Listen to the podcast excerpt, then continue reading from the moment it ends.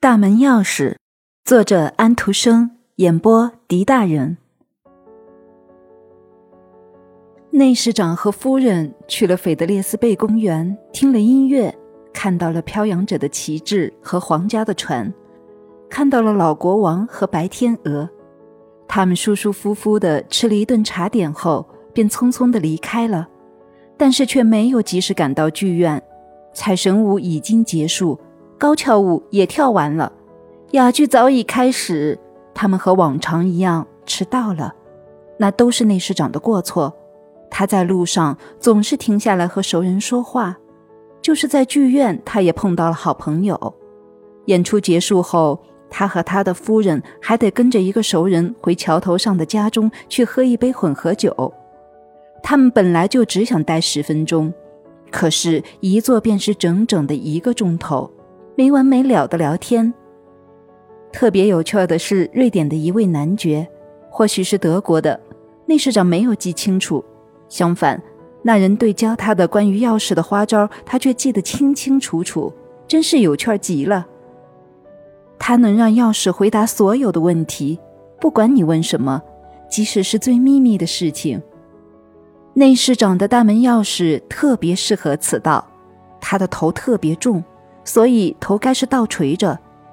男爵把钥匙放在右手的食指上，他轻松地悬在那里。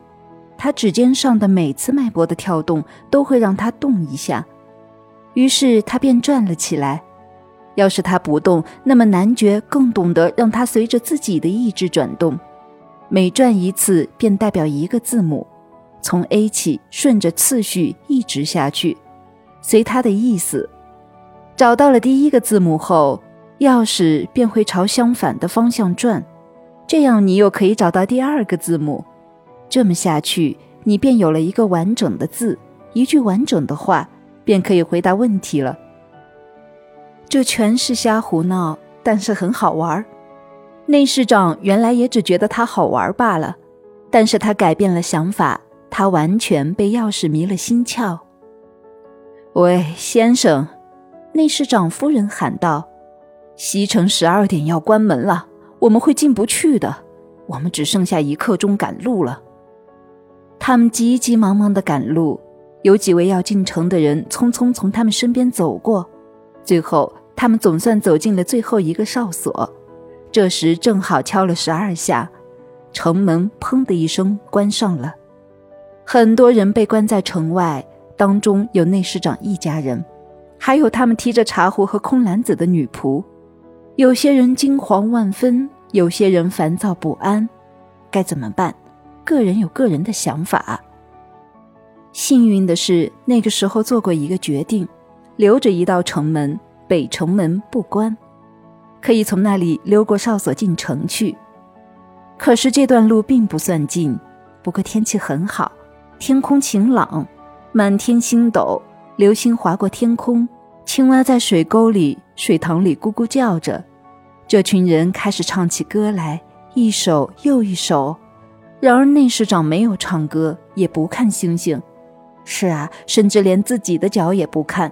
他跌跌撞撞的，差点掉到水沟里。人们还以为他喝多了，不过并不是混合酒上了头，而是钥匙，是钥匙钻进了他的脑袋，在那里打转。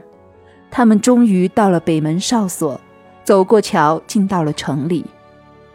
这下可以放心了，内侍长夫人说道：“到我们家门口了。”可是大门钥匙到哪里去了？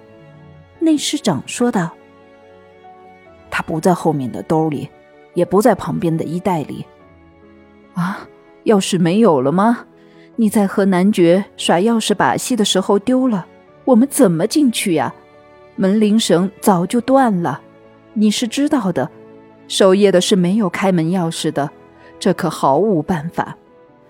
这时，女仆开始哭泣。内侍长是唯一保持镇定的人。我们得把杂货店老板的窗子打破一扇，他说道：“把他喊起来，这样我们便可以进去了。”于是他打碎了一块。又打碎了第二块，皮特森，他叫着，并把伞柄伸进了窗子里去。这时，地下室里那家人的女儿尖叫了起来。地下室里的男人把店铺门打开，叫道：“守夜的。”等他看清楚是内侍长一家人，认出了他们，并放他们进去的时候，街上的巡夜人的哨子吹响了。旁边一条街的巡夜人也答应了，还吹响了哨子。许多人拥到窗前。啊，哪里起火了？